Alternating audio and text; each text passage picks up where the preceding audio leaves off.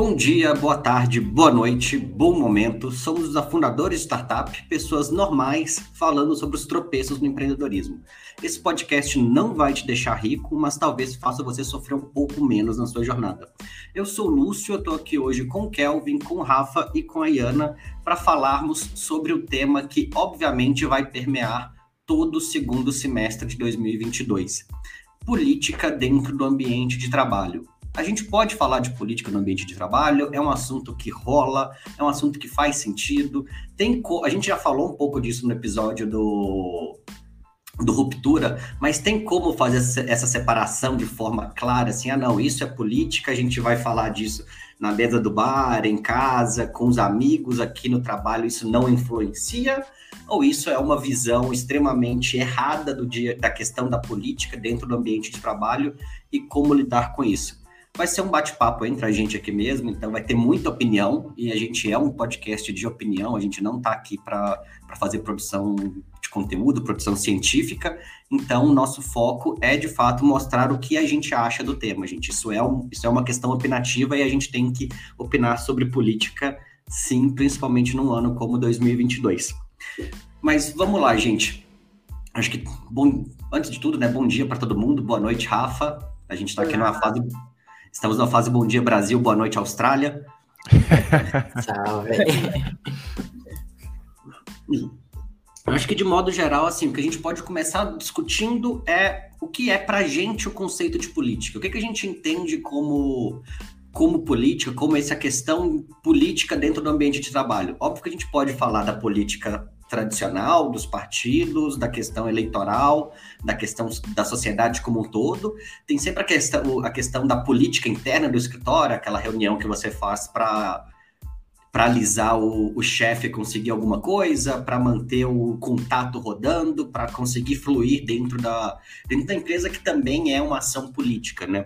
Mas, Kelvin, como que você acha que a gente que é a melhor forma de abordar esse tema no momento e dentro das empresas?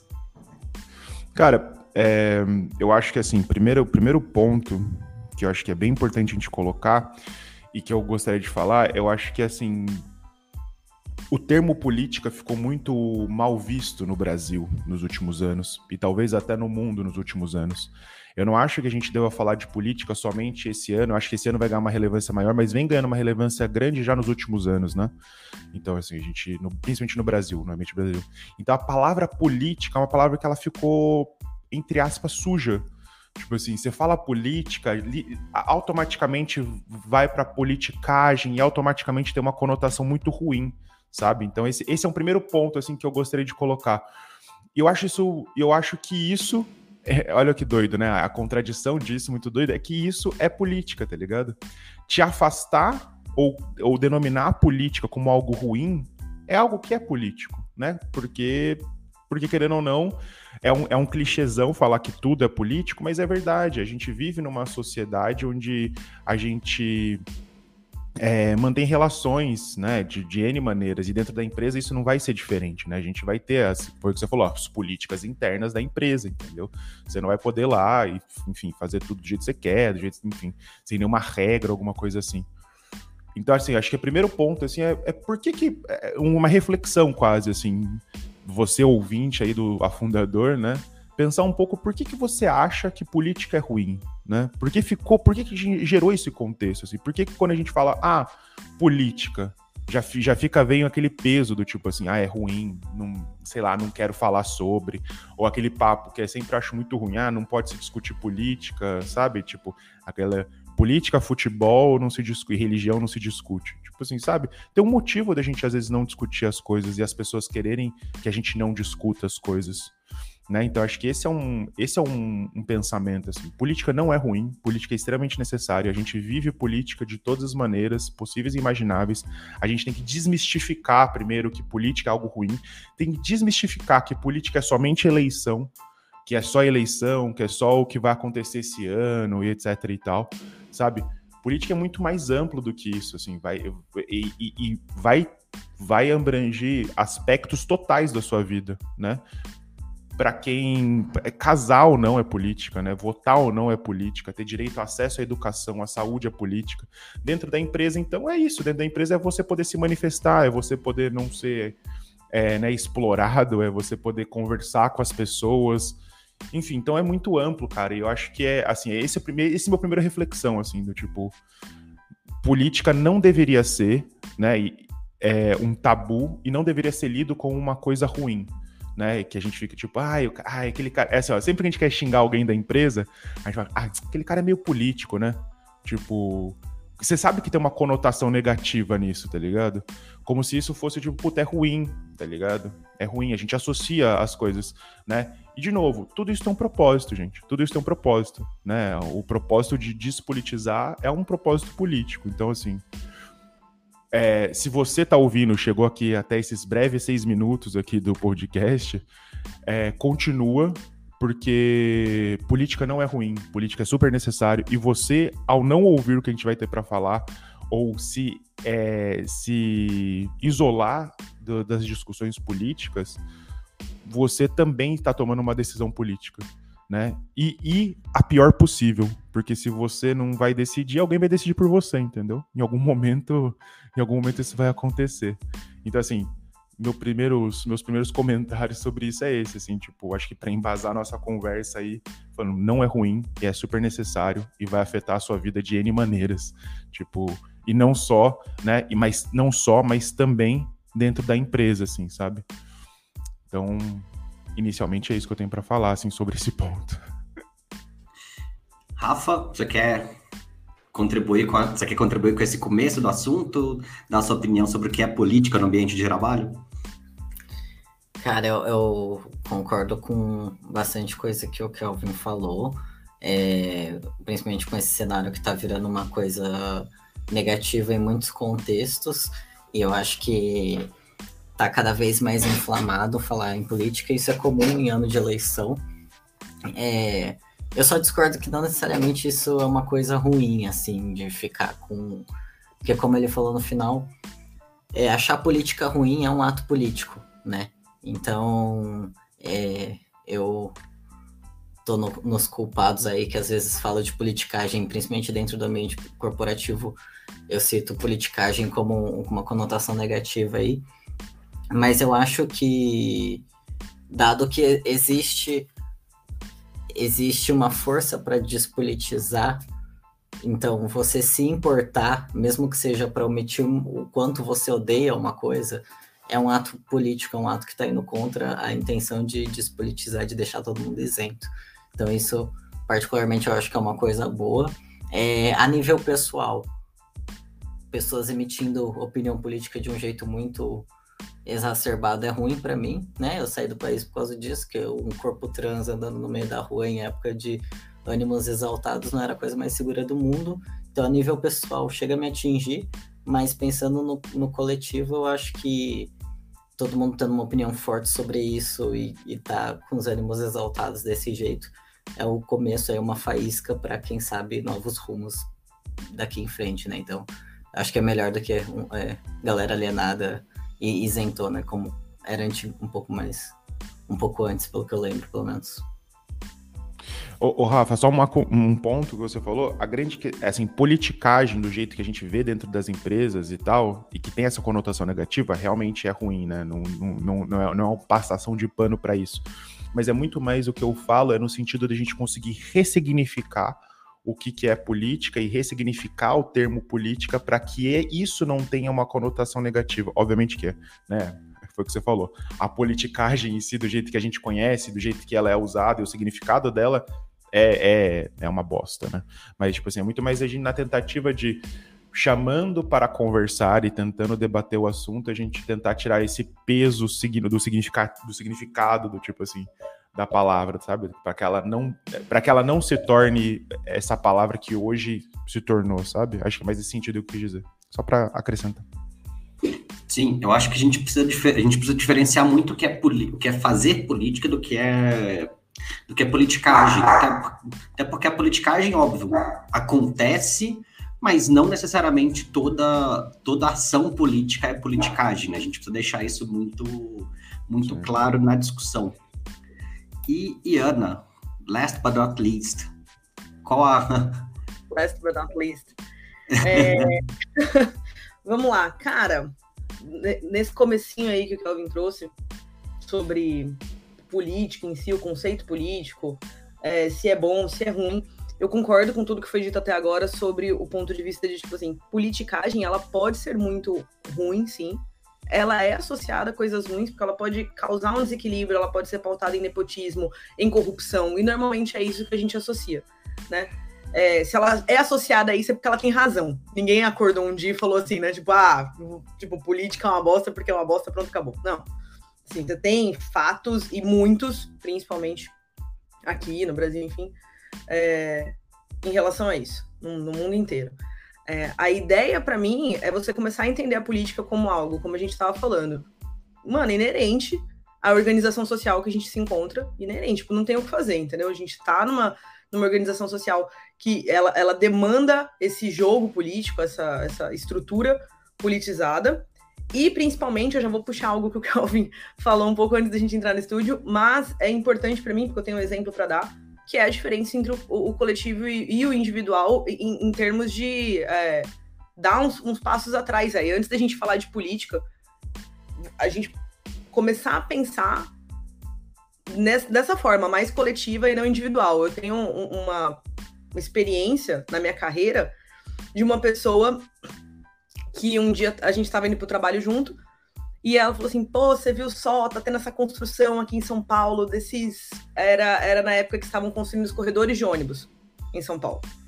E aí, tipo, pô, isso daí tá atrapalhando o trânsito, eu tô gastando mais duas horas para chegar no meu trabalho, isso daí é coisa daquele político, desse governo, né? Porque a gente sempre, para mim, só um adendo aqui, o governador é sempre o cargo mais, o menos lembrado, entendeu? É sempre assim, ou é presidência ou é prefeitura, que a gente lembra de culpar. Aí a pessoa reclamando e tal, e eu virei e falei assim, cara, mas o corredor de ônibus é muito bom. É bom para quem? Entendeu? Olha o tipo de pergunta, entendeu? É bom para quem? Aí você... Aí você vira e fala, pô, é bom para um bando de trabalhador que tem que sair lá do ABC quatro horas da manhã, sabe? Tipo, quatro horas antes para conseguir chegar no trabalho aqui em São Paulo e tá tendo que. Mano, não tem essa, essa, esse benefício, tá tendo que ficar preso no trânsito, entendeu? É, mas eu voto de acordo com os meus interesses. E, cara, essa frase nunca saiu da minha cabeça, entendeu? Porque assim, tipo, é, mas eu tenho que defender os meus interesses. Eu voto de acordo com os meus interesses. E isso te coloca numa posição que, assim, bicho, você tá vivendo ou você tá convivendo? Entendeu? É a pergunta inicial. Você não só sobrevive, você convive. Você tá inserido numa sociedade. Porcaria de pensamento egoísta é esse? Que você está preso no trânsito e você está puto com o governo que decidiu melhorar essa condição pro coletivo. Entendeu? E no Mas final. daí, você vai ter uma Mano. cascata de, de, consequências e de ações que vão bater em você, eventualmente. Mas você não faz essa associação. A associação é um bigocentrista, entendeu? De tipo, cara, é, é, tem que melhorar para mim. Se não melhora para mim, eu não tô afim de, me, de, de enxergar o coletivo. Então, para mim, esse é o ponto de partida. E aí, Kelvin, desculpa ter roubado. Não, não, manda ver, mano. Mas é que porque para mim isso é muito mais intrínseco quando a gente vai falar sobre assim, política faz sentido para mim ou não? política deveria ser levada em consideração ou não? Cara, a gente tem uma, uma parte ali de comportamento humano que, que influencia demais nesse nosso desinteresse ou nessa parte, tipo assim, cara, eu não me envolvo, entendeu? Eu não tô nem aí. Eu tô vivendo minha vidinha e eu quero mais é que o resto. Eu, eu não me interesso, tá? Pra não ser tão pesado assim. Eu não me interesso pelo, pelas consequências para as outras pessoas. Então, isso daí já começa a me colocar bem polêmico, assim, tipo, numa posição de tipo, cara, será que é só política? Nunca é, né? A gente sempre tem um comportamento humano ali atrás. O Gui está fazendo Mas... falta aqui, inclusive, para explicar isso. Sim, é verdade. Sim, Saudades, tudo. Mas, mano, olha é. só, se liga só, duas, uma, uma, parada assim, ó. Tipo assim, enquanto vocês estavam falando aí, eu tava ouvindo, e, mas daí eu peguei aqui, ah, pesquisar no Google o que é política. Daí um dos conceitos de política tá lá. É, na conceituação moderna, política é a ciência moral normativa do governo da sociedade civil. Tipo assim, Então a gente tá, tipo, falando exatamente assim, né? Tipo, ciência moral normativa do governo da sociedade civil. É bem isso que você tá falando agora, tá ligado? E daí, e daí olha só que fita que você tá falando. Tipo, se o cara foi lá reclamando do, do corredor de ônibus. Mas daí, olha só, é porque é o governo fazendo isso. Mas daí chega uma startup. Mete bicicleta na porra toda, tá ligado? Daí os caras, caralho, mobilidade, foda pra caralho. Olha os caras aí, mano, mobilidade. Irmão, porra, velho. Tipo, sabe? então acho que. Na Faria Lima. Exato, exato. Então, exato. Né? Cara... Faria Limers. Exato. Então, assim, olha só como é doido isso, mano. Olha só como é doido isso. Como... E por isso que eu falo, por isso que é, é outra coisa que a gente que eu, que eu coloco, que, que, que eu quis dizer lá no início, sobre a questão de ser ruim ou bom falar sobre política, porque política ela é sempre ruim na visão de muitas pessoas, e principalmente dessa, da, da classe média ali, né, e que se acha rico, que é o fato de estar associado ao Estado. Qualquer política que não está associada ao Estado é foda pra caralho. Principalmente se for de uma startup, tá ligado? Que é um negócio que eu acho isso doido, cara. Startup tem uma puta de uma ideia bosta. Uma ideia bosta. Falha em três anos, tá ligado? Mas os caras tão batendo palma pra caralho. Daí você fala assim, irmão, o corredor de ônibus é, no mínimo, umas 700 milhões de vezes melhor que meter patinete, velho, na cidade, tá ligado? Tipo, patinete é entretenimento, não é mobilidade, brother. Tá ligado? Tipo assim, ainda mais. É isso. É isso, tá ligado? Você não cons... No patinete ainda é uma pessoa. Tipo, ai não, mas ele é elétrico, não polui, tá ligado? Tipo, que pariu, velho. Daí você começa. Então, e esse é o primeiro ponto que eu quis trazer lá no início. Tipo assim, política está associado com o Estado muitas vezes e existe uma negação das pessoas de achar que política não está associada à empresa, tá ligado? Quando também está associada à empresa. Tipo assim, né? A, o patinete, o, a bicicleta, não sei o que lá, é uma política de mobilidade. É, é uma empresa de mobilidade. Mas está longe de ser melhor do que um corredor de ônibus, brother. Tá ligado? Tá longe, por N motivos. Logístico, quantidade de pessoa, custo, impacto ambiental também, tá ligado? Tipo assim, tem tudo isso, tá ligado? As bicicletas do, das bicicletinhas lá, tá, tá onde? Foi o que? Virou purpurina essa porra, tá ligado? Então, tá no lixão aí qualquer, brother, tá ligado? Então, assim, isso é uma outra coisa que eu acho muito doida, porque assim, a associação da política ao governo, ao Estado, né, faz com que a gente. Outra parada que é muito doida, que também envolve na questão política, é a gente achar que tudo que é ligado ao Estado é ruim. Tá ligado? Ah, vou ter que, vou ter que ir no. Daí, sei lá, fórum, sei lá o quê. Puta, é uma bosta. Serviço um lixo, sei lá o quê. É, porque legal é ir pegar a fila no, no banco laranjinha. Tá ligado? Lá o tratamento é bom pra caralho. Lá quando clona o seu cartão, você é super bem atendido. Nossa senhora, cancela o cartão na hora. Tipo, irmão, Porra, se, se, pô, você já, já teve um cartão clonado pra você ver qual que é a burocracia que você tem que enfrentar? Da hora, da hora mesmo é você, você startupeiro que faz venda B2B, tenta entrar em contato com uma empresa grande, faz um processo de homologação de uma empresa grande. Irmão, sete meses no mínimo. Você tem que colocar no seu pipe de venda sete meses no mínimo se você for vender para um banco grande, tá ligado? E o sistema dos caras é programado em COBOL, mano. Tipo assim, sabe? É tipo assim. Ninguém sabe mais programar em COBOL, tipo. o COBOL é quase que, quase que literalmente a linguagem em que os maias programavam. Nossa, é tipo isso. É, os ancestrais, exato. Então, tipo assim, é isso que eu falo. Então, tipo assim, é o primeiro ponto, né? Todo, além da questão daí, que tem a ver com a questão mais à frente, a gente talvez vai explorar sobre individualidade, coletivismo uhum. e tal, esses negócios, é tem a ver primeiro essa associação doida, doida que é tipo assim, tudo que é do Estado é ruim, tudo que é startuper é bom. Que é isso, cara? Tipo, você fica assim olhando, você fica tipo, meu Deus do céu, maluco, Não, cara. Calvin, vamos lembrar uma coisa. E a privatização que a gente tem, cara, que ocorre ali, tipo, é quase como se tivesse um, não sei, a, pessoa não enxerga, entendeu? Tipo, não, não solução mágica. Privatizar é a solução mágica para tudo, como se fosse tipo. Não, é, e é muito louco como às vezes ela não enxerga que tem uma empresa privada atuando ali naquela obra, entendeu? Mas ela Sim. enxerga só o quê? O viés estatal, o viés governamental. Isso é muito louco, porque às vezes a gente olha e fala assim, irmão, você não viu os escândalos das construtoras, né? A gente vai citar os nomes aqui, mas assim, um monte de construtora Sim. privada, cara. Você tá achando que aquilo ali é o quê? Entendeu? É tipo, então, o que, que, que, você tá falando de empresa privada? Que, tipo assim, ah, não, tem que privatizar tudo. A gente tem escândalos absurdos com empresas privadas. Ah, mas a gente tem muita corrupção, muito... beleza, mas a gente tem que começar a, a equilibrar essa visão, a equilibrar as críticas, entendeu? Eu acho, assim, fundamental. Mas nesse caso específico do corredor de ônibus, era bem isso também. Tinha uma empresa privada ali, entendeu? Construindo sim, sim. Então, Não, é, é... O, o pessoal tem uma viagem, tem uma viagem, tem uma viagem muito surtada em relação ao que é a participação do Estado na vida delas, ao que é a participação das empresas privadas dentro da organização social, da, do funcionamento econômico e tudo mais.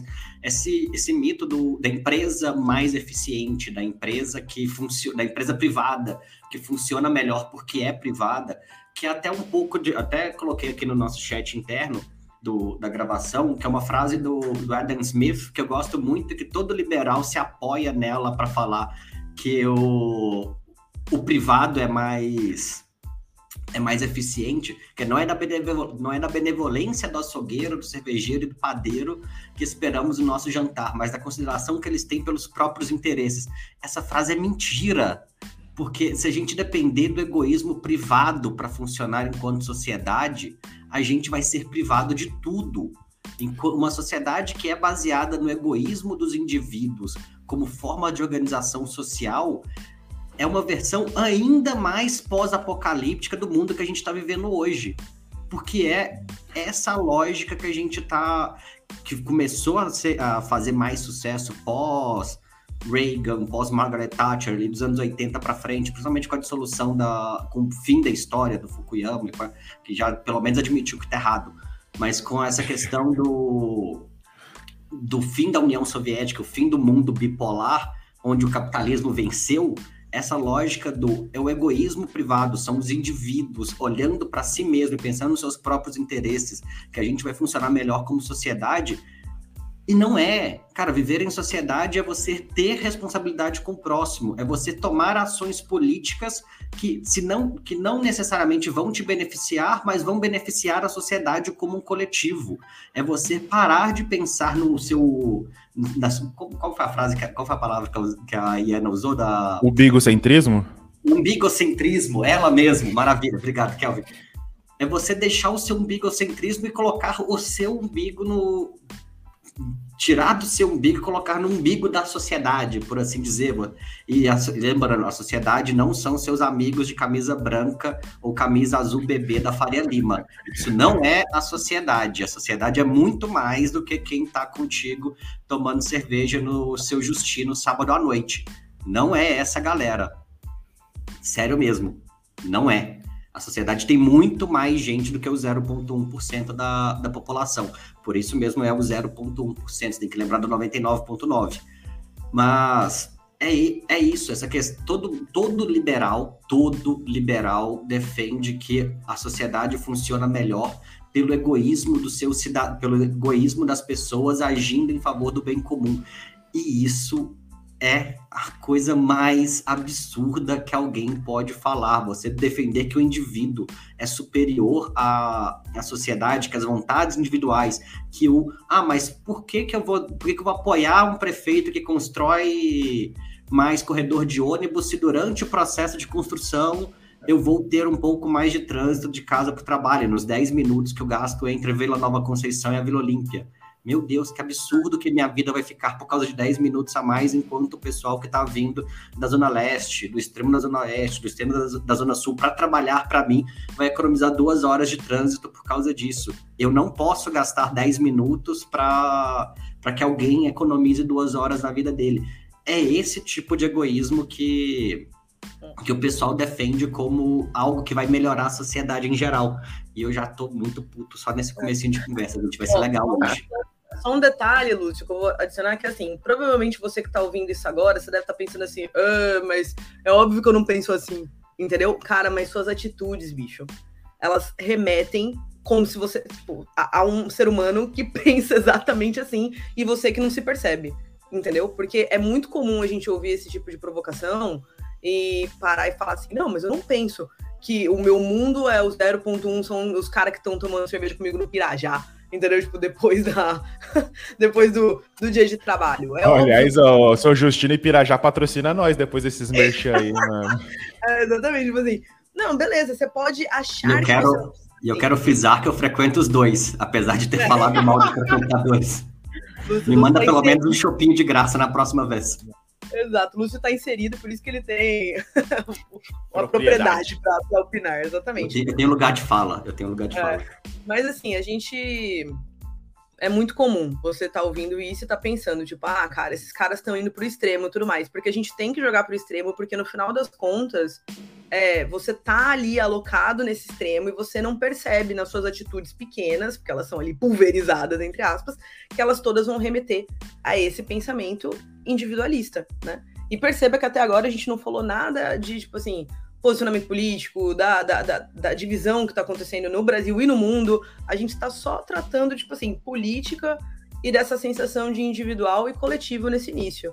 E eu tenho certeza que já deve ter ouvinte que deve estar tá pensando, porra, mas eu não penso assim. Comunistas! Não, exatamente. O, assim. o, que, a, a, o que eu acho louco disso daí, cara, assim, olha só que doido. A gente chegou, num, a gente chegou numa situação social que uhum. discutir política e ser crítico em relação às empresas, uhum. entendeu? E, e, pode ser que você seja crítico ao governo também, ou aos governos que existem, já te faz comunista. Olha que doido. Tipo assim, quem que nunca aqui ouviu, quem que nunca aqui ouviu por só você, só por você ter falado agora, Iana, corredor de ônibus, comunista. Do tipo, maluco, mas falta tanto, mas falta tanto, mas falta um caminhão para você chegar lá, tá ligado? Que é muito louco isso, mano. Que é muito louco isso. É, a preocupação novo, volta... com o próximo já é tipo não. esquerdalha, entendeu? Exato, tá pensando exato. no coletivo por quê? Entendeu? Exato. exato. Não, mas cara, isso que eu acho doido é tipo assim, olha, olha, que, olha que bizarro, mano. Olha que bizarro isso. A gente pensar que assim, a gente só chegou aqui como sociedade, como Homo sapiens, há 70 mil anos atrás. E olha, a gente é jovem, mano. A gente é jovem como espécie. Mas a gente só chegou aqui porque em algum momento a gente resolveu se juntar. Tá ligado? Tipo assim, a nossa sobrevivência só se deu porque em algum momento a gente falou assim: eita porra, eu sou tipo um bosta sozinho. A natureza é, mano, dá medo. Tem uns bichão lá cabulosos, tipo onça, tá ligado? A gente, cara. Não sei se vocês já viram uma capivara. Uma capivara é gigantesca, brother. Se eu sair na mão com uma capivara, eu vou morrer, provavelmente, tá ligado? Duas mordidas de capivara já era, mano. Não tem mais Kelvin, tá ligado? E tipo assim, eu fico, eu fico muito nessa brisa, assim, do tipo assim, quando que a gente chegou à conclusão que o egoísmo era uma coisa melhor, tá ligado? Porque, assim, sendo que a gente só chegou aqui porque a gente estava coletivo. Tem, tem, uma, tem uma. E é muito doido isso, porque tem registros históricos, né? Da, da primeira fratura de um, de um Homo sapiens. E é muito doido, porque a gente tem que pensar que, imagina só, eles estavam andando lá, né, no, no seu grupo, com 10, 15, 20 pessoas e alguém quebrou a perna, tá ligado? E algum dos caras lá, ou mulher tal, quebrou a perna. Quebrou a perna. O resto do grupo parou, porque foi uma pessoa que quebrou a perna. O resto do grupo parou, esperou esse, essa pessoa, né, ou fez ali o possível para que essa pessoa acompanhasse, é, e e para ela se curar, mano. Olha que doido. É uma metáfora tão simples para dizer como a gente chegou aqui de maneira coletiva, tá ligado? E se preocupando minimamente com uma pessoa entre 20 que estavam naquele lugar, tá ligado? Que eu acho isso doido, cara. A gente, a gente ter que falar para as pessoas do tipo assim: existem mais pessoas além de você no mundo. Tá ligado? E essas pessoas têm condições diferentes da você, de, do que você tem. E, tipo, eu acho que ela devia ter acesso a essas coisas tá ligado? Tipo, é doido. E só de, de eu estar tá falando isso, provavelmente se esse podcast estourar a nossa bolha e for parar na, na, no ouvido de qualquer pessoa da Faria Lima ali, ou muitas das pessoas da Faria Lima, é tipo assim, caralho, hein? Esse Kelvin, certeza que é comunista. Não que eu não seja, mas... É Tipo, não que é você doido esteja isso. totalmente errado. Exato, não que as suas assunções, mas não por isso, mas não por isso, entendeu? Não é por isso que eu sou. Então é doido você pensar nisso, né? Tipo assim, que, que é isso, maluco? Tipo, caralho, mano. Só de você se preocupar com outro ser humano já te faz, tipo assim. É doido, a gente. E de novo, volta ao primeiro ponto que eu coloquei. Como a política ficou muito negativa nos últimos anos e como ela te afastou da sua humanidade tá ligado? Como ela te afastou da sua humanidade, mano. E até pegando um pouco desse ponto aí, e é óbvio, para terminarem de nos chamar de comunista, pelo menos eu e o, eu e o Kelvin, e quem consultar meu, meu CPF no Google em algum momento vai dar filiação partidária. Tô, já, tô, já tô admitindo não fale isso. Seu CPF, não fale seu CPF. Obviamente não vou falar meu CPF. Meu medo não é nem descobrirem que eu sou filiado a partido político, é principalmente me registrarem para mesário nas eleições.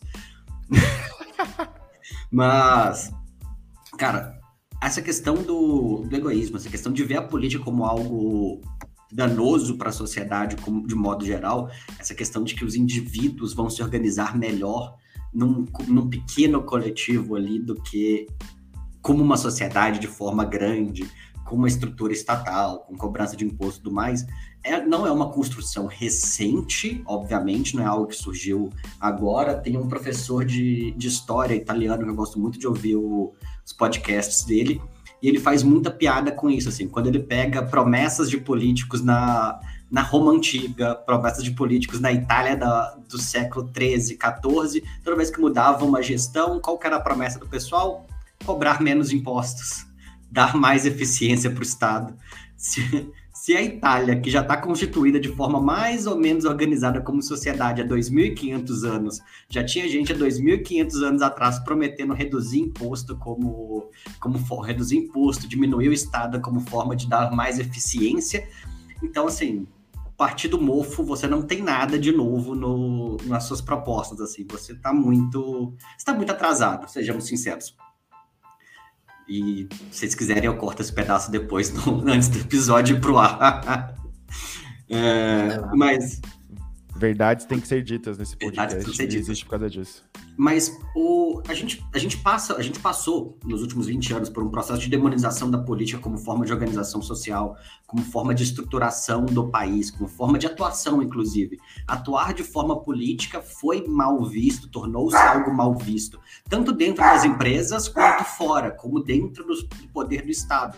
Por isso que a gente viu essa ascensão de políticos considerados outsiders, o cara que era lobista por 30 anos, já com 20 anos de idade, já tinha emprego como presidente da Embratur, mas se elege prefeito em São Paulo como o trabalhador que vem de fora, que é empresário, que não tem qualquer conexão com, com política. É o deputado há 30 anos que se elege presidente porque é uma pessoa de fora do círculo político.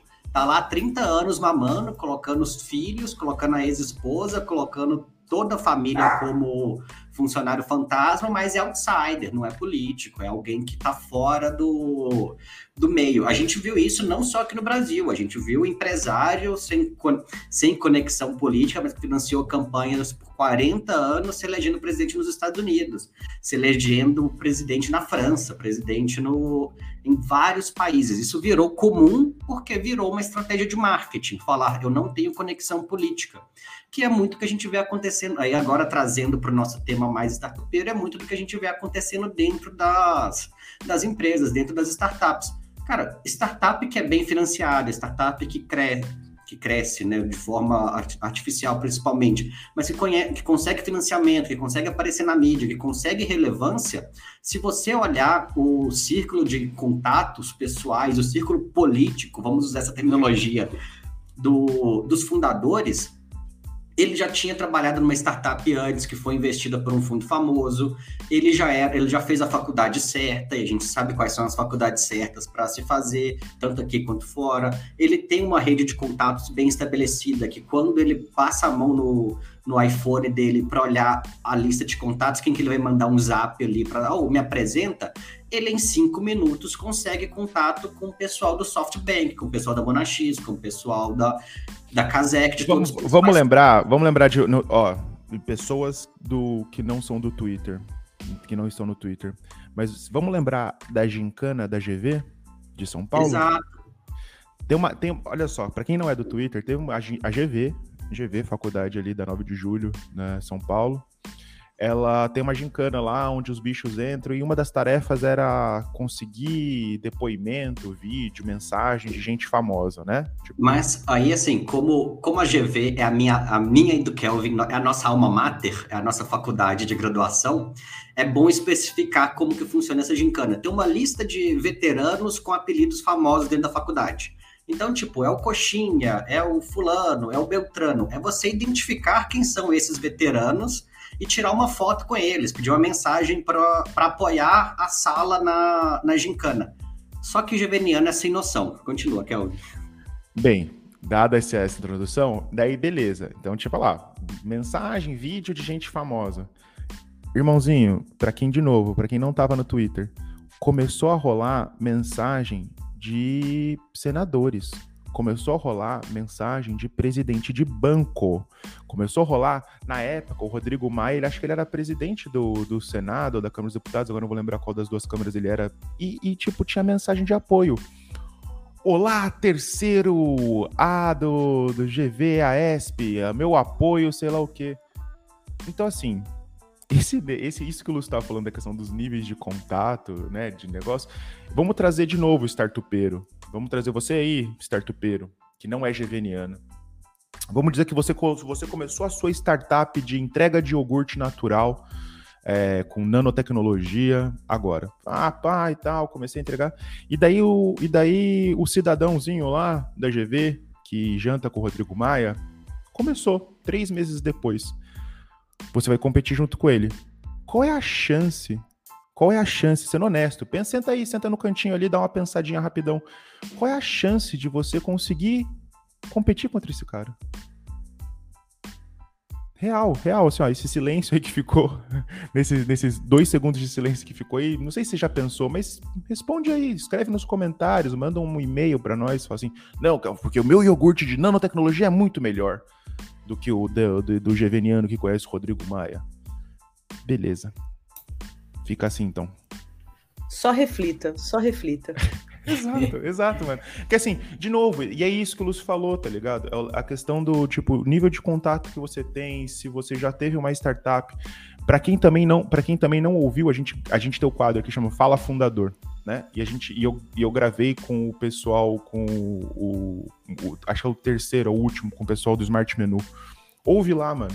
Ouve lá, porque exatamente chega um ponto da conversa que a gente fala sobre isso onde um concorrente começou, um, né, uma startup concorrente começou, só que o cara ele era um filho de um filho de herdeiro, tá ligado? Ele é um filho de herdeiro, não, ele, ele, ele era um herdeiro, ele é um filho de alguém muito rico, de uma família nobre, que tem sobrenome, sabe quando a, a pessoa se apresenta, é tipo assim, é aquela piada que o Whindersson faz também, né, ficou um vídeo mó famoso dele, que gente rica sempre é nome e sobrenome, tá ligado? É tipo assim, ah, quem que você é? Eu sou o José Alcântara tá ligado? É tipo assim, ah, quem que você é? Eu sou o João Álvares, tá ligado? De tipo assim, enquanto...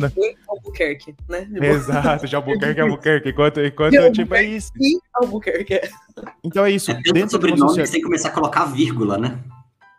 É tipo isso, mano. Então, assim, é, é cara, é... isso não é política? Entendeu? Isso não é política? Né? Então, esses caras que têm esses contatos, esse nível de, gente numa lista de onde você vai jantar com as pessoas e tal, onde você tem, né? Imagina que, assim, vamos, vamos de novo, o startupeiro que não é, é herdeiro. Coloca a sua mão na sua consciência. Você jantava com quem sábado à noite? Com a sua avó, com a sua tia, seu tio que era professor, funcionário público, né? É, enfim, com quem você jantava? Essa pessoa que você vai concorrer contra tava jantando com o Rodrigo Maia. Tava jantando com, tava jantando com o dono do banco. Tava ah, jantando com o dono da, o dono da construtora. Entendeu? É doido, cara, é doido. Pensa um pouco e vê se isso não é político. E assim, é. a grande questão aqui não é tipo, nossa, mas daí também você tá falando mal dos caras porque os caras conhecem não sei quem. Não, não tô falando mal porque eles conhecem tal pessoa. E porque eles estão falando. Eu tô falando só que o, o, o, nivelamento de contatos e poderes é, é contraproducente de você falar que se você fizer algo melhor, a, aquele contato não vai fazer diferença. Entendeu? Tipo, aquela, aquela porta aberta não vai fazer diferença. Vai fazer diferença, mano. Sempre fez diferença sabe? Sempre fez diferença. E é isso. Tipo assim, o mínimo que você tem que realizar é que isso também é política, isso também te afeta, tá ligado? E vai fazer diferença. Você, você, tipo, sabe? Não, mas minha ideia é muito melhor. Cara, seu cocôzinho não é especial, brother. Sabe quando você dava tchau pro cocô lá e sua mãe falava, tipo, olha lá, filho, tchau pro cocô e tal. Ele não é mais cheiroso e ele não é mais bonito que o, que o do, do amiguinho lá tá ligado? Muito pior, tá ligado? Do amiguinho, quem dava tchau com ele era o presidente da Câmara, velho. Tá ligado? Tipo assim, ele que ia lá acompanhar o cara para dar tchau pro cocô. Então, tipo, mano, coloca a mão na consciência, brother. E. Acho que... Vai, Rafa, pode ir. Tal... Eu acho que é isso. Tal, tal qual o, o, o, brasileiro lá no aeroporto de Portugal, acho que temos uma imagem bem gráfica aqui com o Kelvin. Mas o que. Mano, mas eu acho que a mensagem é essa. A, a gente começa a entender como sair da individualidade e ir pro coletivo a conseguir fazer isso, tipo, seja dentro da, da empresa, no, na politicagem corporativa, que eu tava pensando muito com tudo isso que a gente falou, que, tipo, politicagem é você ir atrás dos seus interesses. Só que se você faz isso enquanto indivíduo, todo mundo que perceber vai achar uma bosta, você vai ser um cuzão. Agora, se você fizer pelo interesse coletivo, você tá falando uma política boa que a gente tá mencionando aqui de é, sair da individualidade. E aí o rolê é que, tipo, ah, muita gente vai contra o corredor do, de ônibus, é, defende as ideias do amigo do Rodrigo Maia, do Zerdeiro, tá na, no, no pique individualidade, mas porque, mesmo achando politicagem ruim, mas tá nesse de defender interesse individual. E no fundo, mano, é só uma falta de identificação com a classe. O cara, ele não percebeu que ele não é amigo do Rodrigo Maia não é porque ele é um cara chato, mas é porque ele não nasceu no mesmo berço de ouro que o outro coleguinha, tá ligado? Então, eu acho que tem esse grande desejo, esse grande. É, principalmente entre galera de startup, né? Acha que vai ser o próximo é, fundador aí, Bill Gates, é, Elon Musk, esses caras da vida, nunca se identificam com a classe que realmente são, a classe do, de nós que vai trabalhar a vida inteira mesmo, e abraço. E aí começa a defender as ideias desse cara. Então, é, aproveitar que política não tem mais espaço para ser isento e usar isso para refletir quem se dá bem com essas decisões que a gente está tomando. Eu estou defendendo os interesses de quem? E aí começar a perceber isso e perceber que, tipo, no fim a gente está mais perto do cara em situação de rua do que do Bill Gates, sabe? Então, começar a quebrar um pouco isso e ter esse reconhecimento de classe, e aí, para mim, é a melhor forma de fazer política. Não, calma aí, você tá falando que eu que sou pobre premium, eu que posso, como posso financiar o meu Jeep Renegade em 48 prestações na, na Fiat, eu não eu não tô perto do, do Bill Gates. Eu não vou, eu não, não. vou jantar amanhã com Elon Musk. Não vai. E mesmo se você nasceu pobre, hein? Porque se tem uma coisa que me dá ódio é ver gente que saiu da onde eu saí achando que vai ficar melhorado. Amigo, assim, não tem desculpa. Porque daí. Assim, todo respeito à galera aí transfuga de classe, né? Que conseguiu subir na vida, conquistou coisas novas a partir de empresas e tal. Mas para pra pensar. Com a pejoratização de tudo, por exemplo, era um exemplo que a gente tinha. Todo mundo virando PJ e tal. Quem tava na fila da demissão voluntária? Eram os amigos da sua família? Eram seus vizinhos, a galera do seu bairro e tal? ou eram os amigos do, dos fundador tudo, da firma que estava trabalhando? Começa a, a, pensar um pouco quem, quem são as pessoas aí na fila da demissão do voluntário e na fila do, do ACT, e aí você vai reconhecer em qual classe você tá. E eu, eu, acho que eu digo ainda um pouco mais, Rafa. vou acrescentar uma outra camada de complexidade nessa conversa, que é o seguinte. É, você que fez, né, que você falou, transfuga de classe. Doido isso né? A gente pensar, tipo, de ascensão social. Vou dividir uma história pessoal, particular da minha família.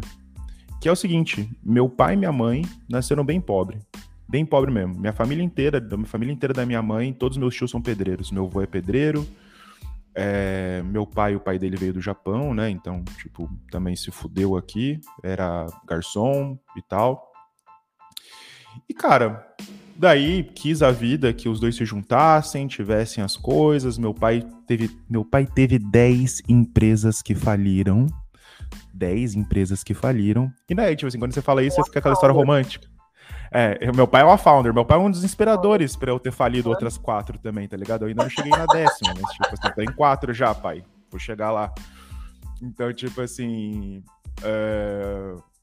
E daí ele teve uma que deu certo teve uma que deu certo, ele teve sucesso, tá ligado? Porque ele teve muitas coisas ali que contribuíram para isso, assim, muitos fatores, muitos fatores. Um dos principais fatores foi, tipo, um amigo que bancou a empresa inicialmente, assim, do tipo, confio que você é um cara, tipo, pá e tal. Tipo, investidor anjo, exatamente é isso. O que, o que, hoje seria o, o, que seria hoje o equivalente ao investidor anjo. É e daí teve e daí e daí teve e daí teve uma ascensão social. Então, assim, depois, eu era criança, então eu não lembro, mas eu, tipo assim, lembro do meu pai ter dois empregos, e, e, depois de ele ter a empresa dele, e daí, etc e tal, e daí foi indo. Ele teve uma ascensão social foda, cara, foda. Minha família, não posso reclamar, frequentei as melhores escolas, as melhores escolas que eu pude frequentar, meu pai conseguiu pagar. Fiz GV, fiz GV, não tenho orgulho, mas fiz GV.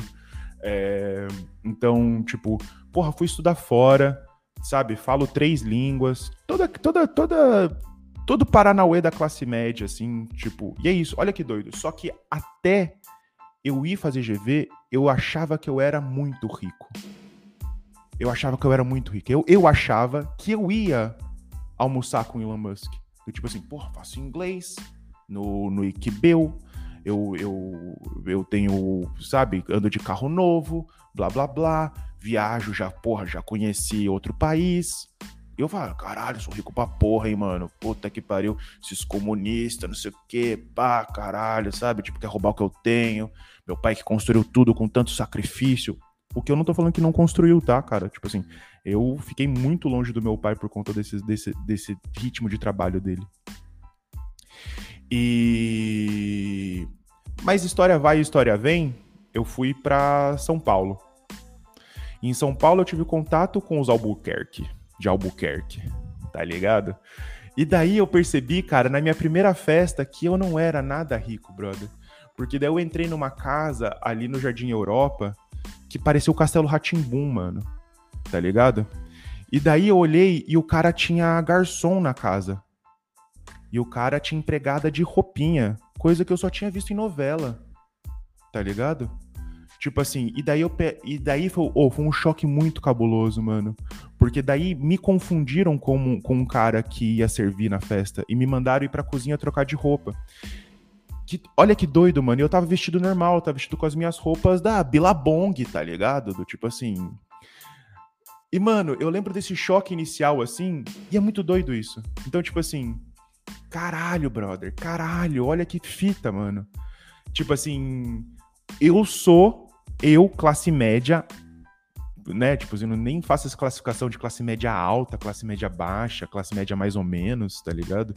Tipo, eu, cara que falo três línguas, frequentei as melhores escolas, fiz tudo que eu tive que fazer para ter um, ah, ser um empresário de sucesso Homem, no Albuquerque. Branco, homem, é, socialmente hétero e tal. É, exatamente. Tudo, sem sotaque, sabe? Toda essa parada. Assim, cheguei lá e fui lido, tipo, trabalhardor.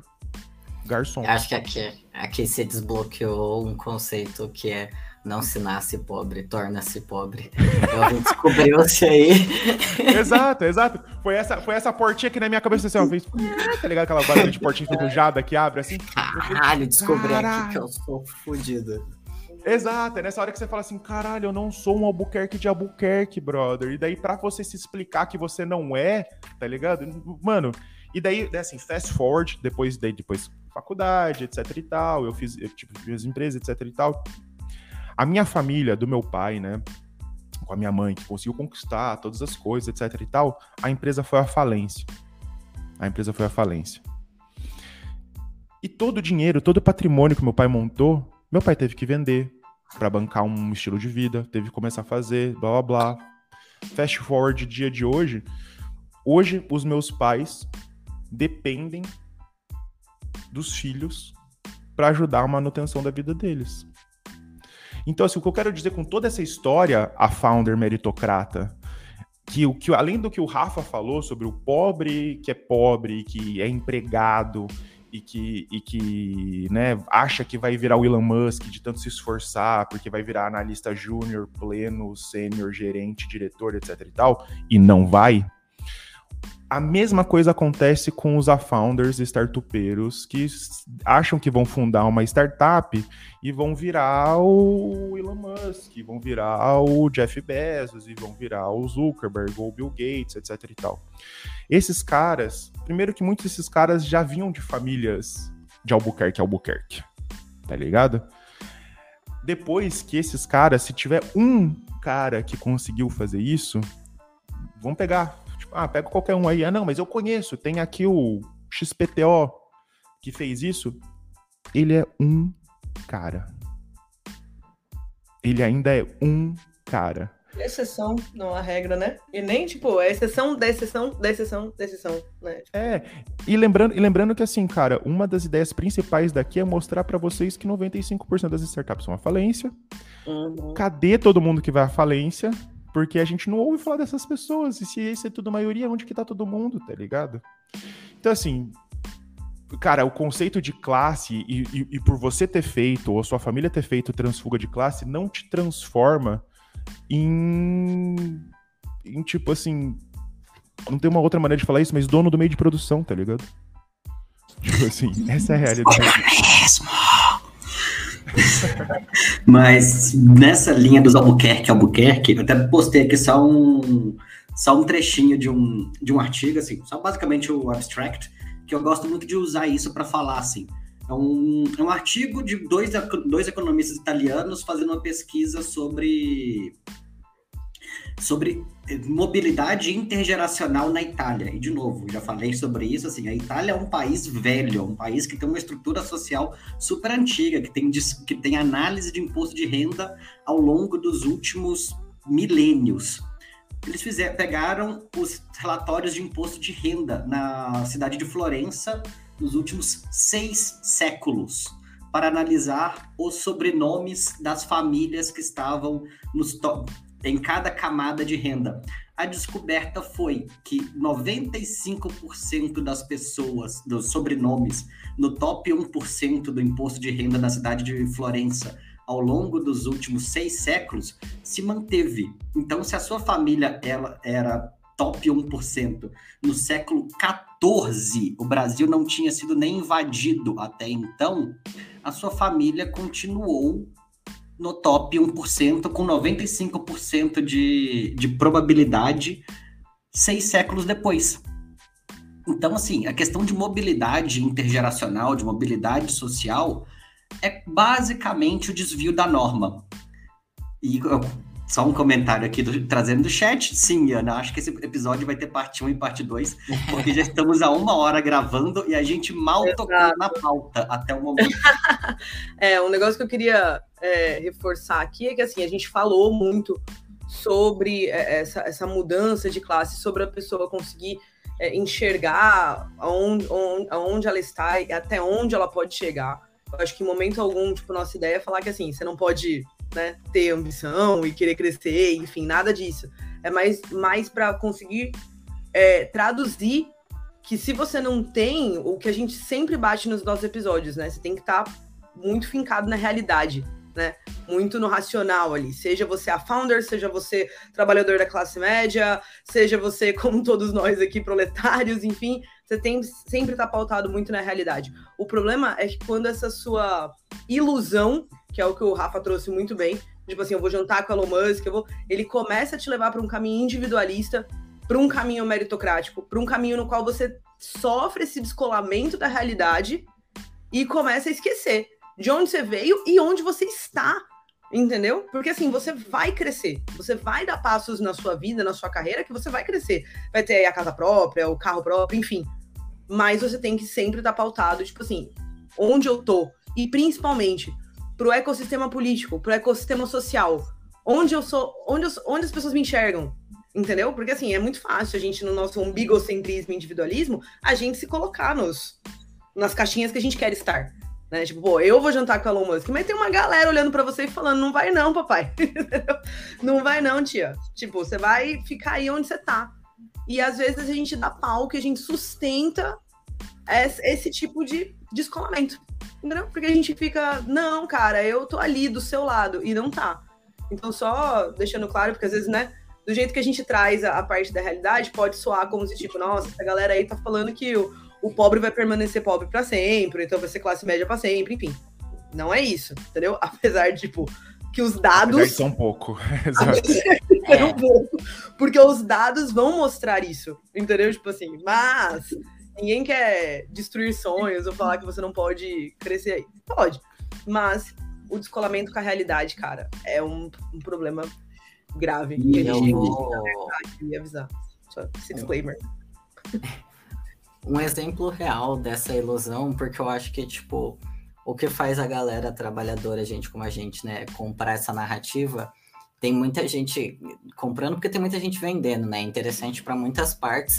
Também a política é, é uma tentativa muito forte que a gente pense desse jeito. E aí eu vou dar um exemplo pessoal do de quem se beneficia, que no final é isso, né? Onde estão, onde está cada interesse.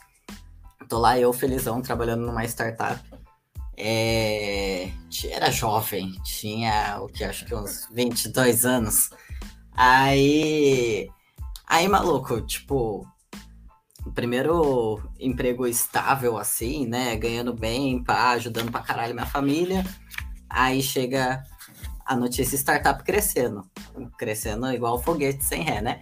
Aí vamos lá, eis que o, o VP. Calma aí, só pra, não, só pra não perder o timing. O que eu mais gosto da questão do foguete sem ré é que todo mundo que posta foguete não tem ré admira o Elon Musk e o que o Elon Musk mais está tentando fazer é construir um foguete que dê ré. Mas continua. Contradições do startupeiro. Muito bom. Mas aí, tipo, tava, tava crescendo, então, pô, todo mundo se sentindo herói do mundo, tá ligado? Aquele hype fudido, pá. Aí o VP me oferece, ó, você tá mandando bem, né? Tá fazendo muitas horas extras não remuneradas, tal, o que a gente espera. Vamos... Vou, vou te dar uma promoção aqui, né? Você vai virar líder, vai aumentar a responsabilidade. E aí eu tenho duas opções de remuneração. A gente pode aumentar mil reais seu salário, CLT. Só que como é CLT, a gente paga muito imposto, né? Então, para te dar mil, a gente vai pagar no fim das contas aqui, ó, 1.500 por trás dos, né, todos os impostos e tal. O que, que você acha de pegar 1.500, aplica nos próximos cinco anos, então daria um total aí de 90 mil, 1.500 ne- nesses cinco anos é, por mês. E aí a gente aplica 90 mil de estoque para você na empresa e daqui cinco anos você tira o tanto que esse 90 mil crescer.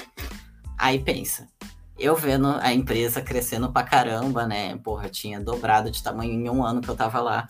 E eu já fui direto, né? Nossa, esses 90 mil vão virar 180 e apurando, pá. Já fui fazendo as contas. Até que eu pensei, mano, mês passado eu tava vendendo brigadeiro para comprar a janta do dia seguinte, tá ligado? A situação em casa estava muito apertada. Eu vou, esses mil a mais CLT, foda-se imposto, qualquer coisa que eu tô pagando, é uma certeza, é uma estabilidade que vai fazer muita diferença na minha qualidade de vida. E aí isso me segurou. Beleza, fiquei, graças a Deus, fiquei com o pé no chão. Cinco anos depois, eu não tô mais naquele lugar, o lugar não tá mais crescendo. Meus 90 ia ter virado um, um 60 essa hora, se tivesse contrato, alguma coisa assinada, porque eu conheço gente que foi aceitando essas situações e no fim ficou sem nada. E aí, por que, que eu tô contando toda essa história? É interessante a gente se achar lá o empreendedor, o fora da curva, a exceção que vai arriscar e vai chover dinheiro, vai multiplicar tudo. Só que no fim do dia a gente está dividindo o risco com a empresa. Só que as pessoas que vão lucrar, se esse risco der certo, eles já têm 447 mil vezes mais que você. E aí você está dividindo o risco com esse cara para ele levar todo o dinheiro no final. Então, pense em quem tem os interesses por trás, porque a ideia da gente pensar de, dessa forma individual também tem muita gente querendo que a gente pense assim, tá ligado? Sim. E eu, eu acho que uma coisa que eu acho que eu digo mais específico que você trouxe da questão do CLT é que muitas vezes acho que esse é muito doido.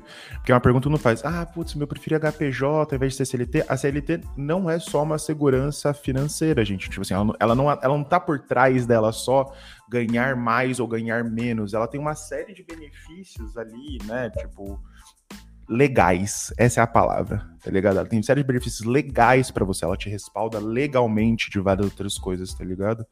Então, assim, não é só uma conta de mais e menos, do tipo ganhar mais, ganhar menos. Obviamente, se você tá, como você falou, numa situação apertada, acaba se tornando e se reduzindo a ganhar mais, ganhar menos, né? Mas, se você tiver a condição de pensar melhor sobre isso, tipo, sempre não dividir o risco com quem vai ficar com tudo e você não vai ficar com nada ou muito pouco, sempre parece ser uma melhor opção aí você se resguardar de riscos, tá ligado? Acho que é isso, né, galera? A gente, a gente vai pra. A gente. Vamos fazer aqui, vamos indo para os finalmente e depois vamos para a parte 2, que de fato é a pauta que a gente escreveu para falar. Exato, exato. É, eu acho que assim, foi um episódio que a gente já estava falando há algum tempo de fazer um episódio mais nesse tema, sobre questão política. E é, no final das contas foi um episódio que a gente se a, a, gente, obviamente, é super sincero e transparente no nosso posicionamento. Acho que ninguém tem nenhuma ilusão de que somos liberais aqui nesse, nesse podcast. Como eu já falei algumas vezes, assim, a gente é super aberto para pessoas, para discussões. A gente vai de, todo, de toda a extrema esquerda até a centro-esquerda. Então. Exatamente. A gente escuta todos aqueles que têm opiniões aceitáveis um range muito amplo, né? Range super amplo, super amplo. Não, porra, é amplo pra caralho, mano. Não quero dizer porra, nada, não, mas é... é bastante amplo. Isso é uma frente amplíssima. A gente vai do do anarquista até o reformista safado, no caso eu. A gente então, só não assim, aceita o anarcocapitalista. De resto, Nossa, a gente aceita tudo, liberal safado, tudo. Feudal, até, porque, até porque anarcocapitalismo é um rebranding de feudalismo. E eu posso provar, eu posso fazer um episódio inteiro falando como, anar, como ANCAP é um feudalista que ele só não sabe, ele só não sabe que ele é feudalista porque ele não estudou história suficiente. É o famoso feudalista de iPhone. Feudalista de iPhone. Ancap existe, gente. Eu achei que era uma piada online, tipo, não, uma galera conheço, zoando o personagem. Eu, conheço achei que era, achei que era uma... Eu já tive um chefe Ancap. Misericórdia. Tá vendo? Essa, essa é a pauta da, do próximo episódio, viu? Para quem tá ouvindo. Não perca o próximo episódio com esse relato único do Lúcio. De, um dos maiores arrependimentos. No ambiente... ANCAPs é. com mais de 15 anos existem? Onde vivem? É. Como se reproduzem? No próximo episódio do Afundadores de Startup. O meu, meu, maior, o meu maior arrependimento foi ter defendido ANCAP de bullying na GV. Se alguém, se alguém tem um ANCAP bem famosinho aí na GV, na GV, ó, no, no, na rede, nas redes sociais, que, que eu defendia de bullying, porque a galera fazia bullying forte com ele lá na GV, assim, de, de querer bater nele. E eu defendia ele, tá ligado? Exatamente. Meu maior arrependimento, devia ter todo mundo deixado o cara apanhar na faculdade, mas talvez não seria ANCAP hoje. Você Quando tem uma dívida com a população, que vai ter que pagar em Exato. juros. Pegar esse Não, cara aqui, aí numa aqui, esquina.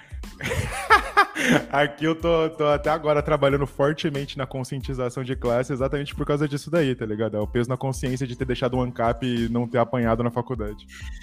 Quando eu tava saindo da GV, tipo, a GV tem várias entidades, tem vários grupos de estudo, grupos de encontro e tudo mais. Aí surgiu um com um nome engraçado, que eu não vou falar. Eu falei assim, cara, que aleatório, que porra é essa, né? Aí eu fui descobrir que era baseado num livro da, da Ayn Rand. Eu falei assim, porra, encontrar esse, pegar esse grupo, fechar numa sala e descer, eu... melhor não, não continuar a frase, porque senão vai dar... Supostamente, seu juiz, supostamente, supostamente fazer isso. Supostamente fazer isso. É, assim, o, a, a Iane é o nosso jurídico, ela tá me olhando com uma cara de desespero muito grande terminar essa frase. A gente vai cortar essa fase, tá? Mas tudo bem. Aí. Eu vou colocar um pi em toda a minha última frase. É. Deixa. Vamos que vamos. Ai, mas, gente, é isso, assim, esse episódio vai ter parte 2, porque a gente vai tratar mais sobre discussão, sobre discussão política dentro do ambiente de trabalho, sobre como lidar com isso, o que é política no ambiente de trabalho. E o episódio era para ser sobre isso, mas aí, obviamente, a gente gosta de tergiversar um pouco e falar sobre outros assuntos, e o, e o assunto foi rolando. Então, tem muita coisa para ser falada nessa, nessa lógica ainda. Vamos, vamos voltar com mais, com mais conteúdo nesse tema no próximo episódio dos Afundadores de Startup. Lembrando sempre de nos seguirem nas redes sociais, a gente está lá no Twitter e no Instagram com arroba. Estamos no LinkedIn com a IFEM Fundadores de Startup. Podem me adicionar lá, adicionar o Kelvin, o Rafa, A Iana tá fugindo do LinkedIn por motivos óbvios. Qualquer pessoa que preserva a sanidade mental tá fora do LinkedIn, mas a gente tá lá, então a gente precisa, a gente precisa interagir com vocês. E tem o nosso grupinho do Telegram também, que eu falei no último episódio que ia colocar o link, eu não coloquei o link, nesse eu prometo que eu vou colocar o link. Então, por favor, entre no grupo, a gente tá lá, a gente recebe a opinião de vocês, a gente faz episódio com as perguntas que vêm do grupo e a gente gosta bastante dessa interação. Então, bora pro próximo episódio. Valeu, gente. Muito obrigado. Até o próximo episódio desse podcast que não vai te deixar rico, mas talvez te deixe com ódio do capitalismo. Falou, galera. Boa. Valeu, Nós. pessoal. Valeu.